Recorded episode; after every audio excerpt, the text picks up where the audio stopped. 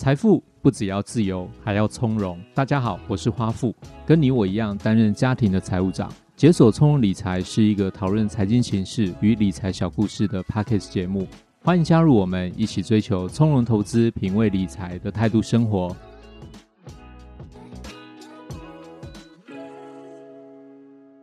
大家好，我是花富，欢迎收听解锁从容理财。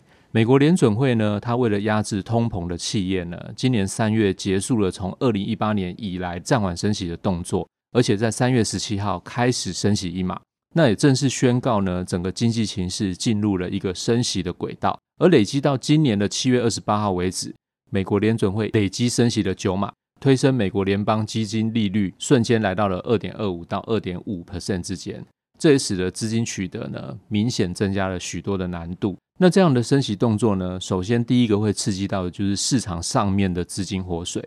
在过去低利率的状况下呢，资金取得相对比较容易嘛，大家手上就会有一些因为负担一些比较低的利息就可以取得的闲置资金。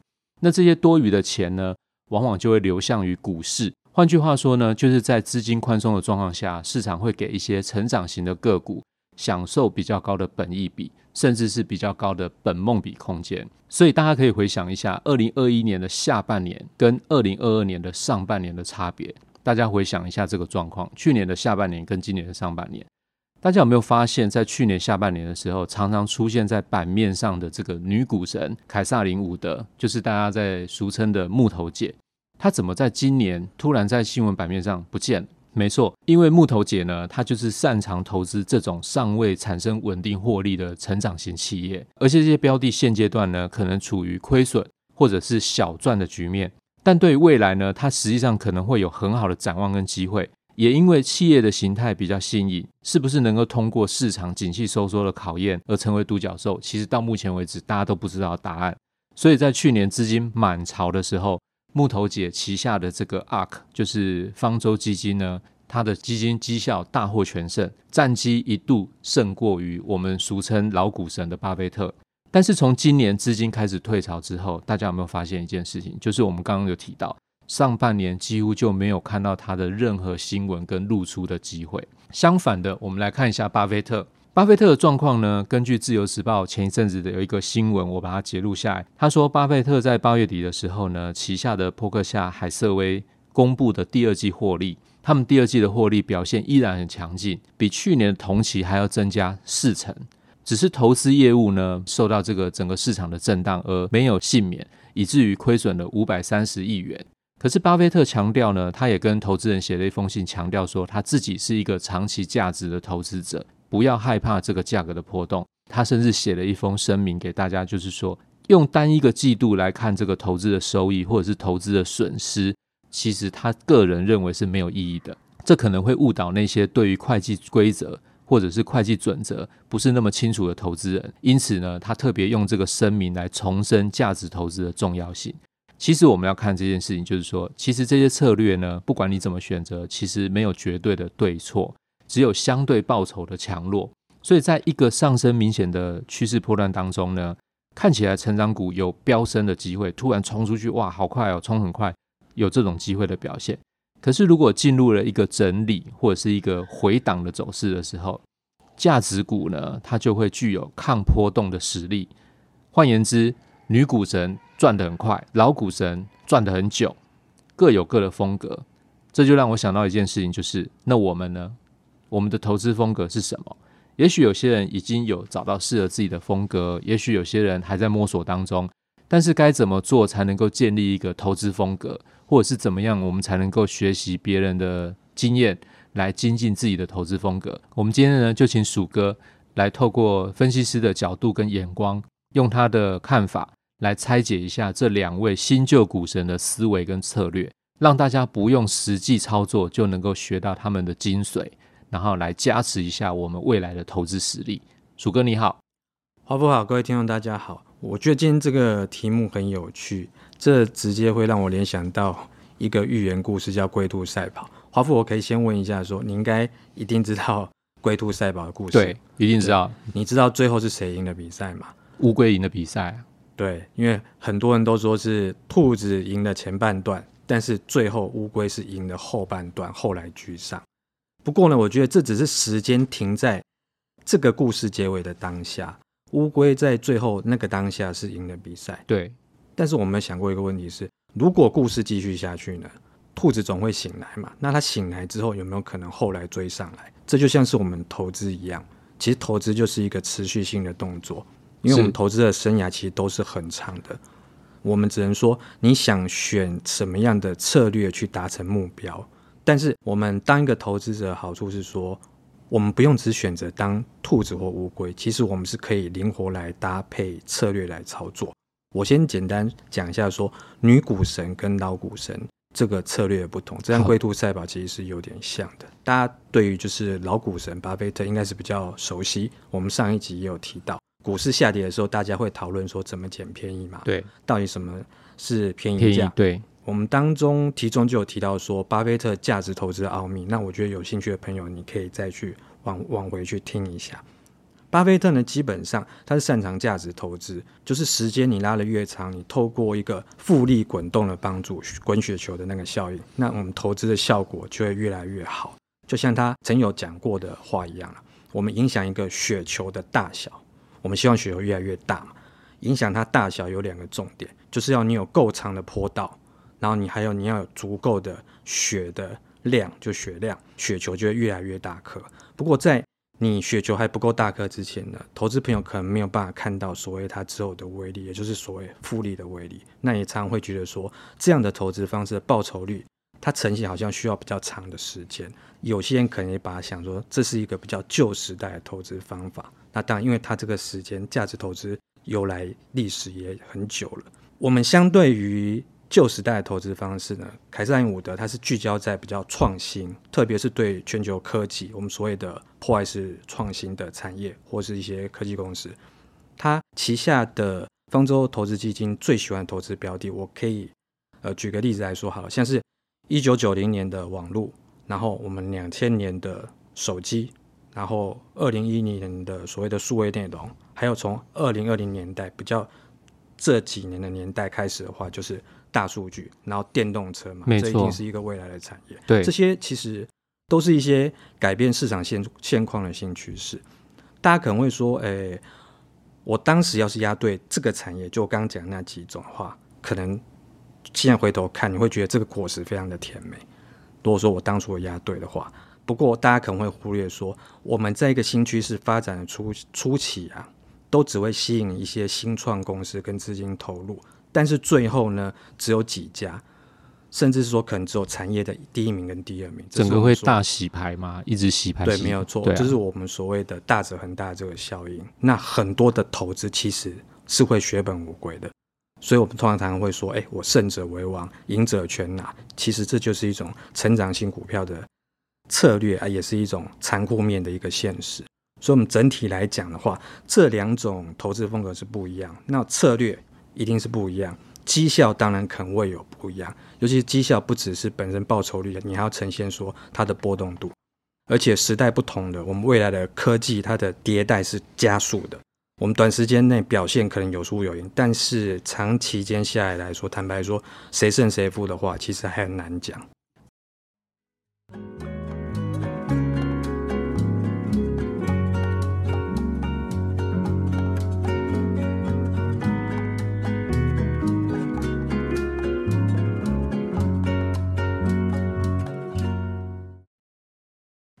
所以，鼠哥，你会建议吗？如果当我们判断市场的趋势是很明确的时候，我们那个时候把我的资金移到成长型股票，然后当我发现说市场它是回档或整理的时候，我把它转往去布局价值型的股票。你的看法，你会建议这样做吗？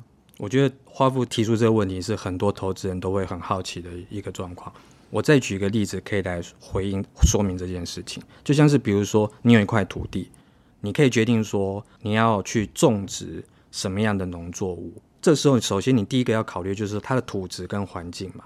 对。啊，其实这个东西就有点像说，那我们投资者你自己本身的属性是什么？你要选择你自己是什么样的土壤，你适合是用什么样的属性来去选择种植物。对。那接下来的话，我们就说，哎，那接下来第二步，我们选择说我们要种植什么特定的植物，就是你的投资策略。比如说，有些人觉得你的水果的价钱很高，利润比较好，那市场需求也不错，所以我们愿意种植水果。但通常水果会有一些季节性，或是各式病虫害什么样的因素，不，你可能它会不好照顾，不是那么好照顾。对，你需要去比较细心的呵护它。那如果说你遇到天灾人祸的话，你可能就说，尤其是一些自然的灾害，你可能影响就会很大。反之的话，如果说你是顺利收获的话，基本上你的单价也比较高，所以你整个量量体加上来的话，你的获利可能比较大。但反过来就是看说，我们如果有人选择你是生长一些比较抗寒、有耐旱的，比如说像小麦，它的市场价格可能波动幅度没有那么大，而且它单价可能没那么高。但是你遇到干旱的时候，因为小麦是比较好种植、抗寒耐旱的话，你受到影响也会降低。对，这就是我讲的投资属性这个东西。那投资朋友，你可以稍微思考一下，如果现在水果市场价格突然看好，那我们原来种植小麦，我们就要把它全部割掉，马上改换种成水果吗？我想这个答案大家应该都很清楚了。不过在这个例子当中呢，大家应该都会说，我通常是不会，我全部把小麦砍掉去改种水果。但是我们回到投资现实来看的话，很多人可能会把所谓的价值股，在市场好的时候我砍掉，换成成长股。这时候，大家你会不会觉得说，哎，那我回到刚刚那个例子的话，看是不是你会觉得非常的可惜？没错啊，对我砍来砍去不一定换的会比较好。对，你可能会，呃，俩孤招比嘛，就泰语所谓的这样子讲。所以我觉得最佳的方式应该是分散了。你一块土地，你把分比例种植不同的作物，就有点像投资组合这个概念。就像我们投资没有说我一定全部都选价值股或成长股，你不用选择只当乌龟或兔子。你是龟，你是兔，其实都好。你只要让时间达到效益，让农作物成长茁壮到你一个可以收获的时间，但自然就会有一个不错的结果。可是有一个状况是说，投资市场的价格它每天都在波动。那我看了报价之后，我心里一定会产生一些想法跟感觉。那有的时候看了报价，心里面我会感觉到难受。特别是今年，我坦白讲，今年从一月一号开始。好像就看到今年的最高点，然后不停的一直一直往下，一直往下，特别是在电子股跟科技股这一部分，让很多的投资朋友如果有碰到电子科技股，其实心里面应该是很难熬的。所以我在想说，有没有什么方式可以来参考别人的经验，来精进自己投资风格的方式？没有错，我相信华富讲这东西，应该也是很多投资人的感觉。其实我大概算一下，我们今年其实的确是一月初就见到高点，对，然后一直到七月的低点的话，高低差的话，大盘将近是二十五 percent，是，所以其实非常的大，蛮多的。那你想想看，很多个股它的跌幅一定超过二十五 percent，对，而且有的可能超过非常的多，尤其是之前去年涨多了一些股票，那一些中小型科技股它回档其实是非常的大。我相信投资朋友一定很有感，所以我们回到刚。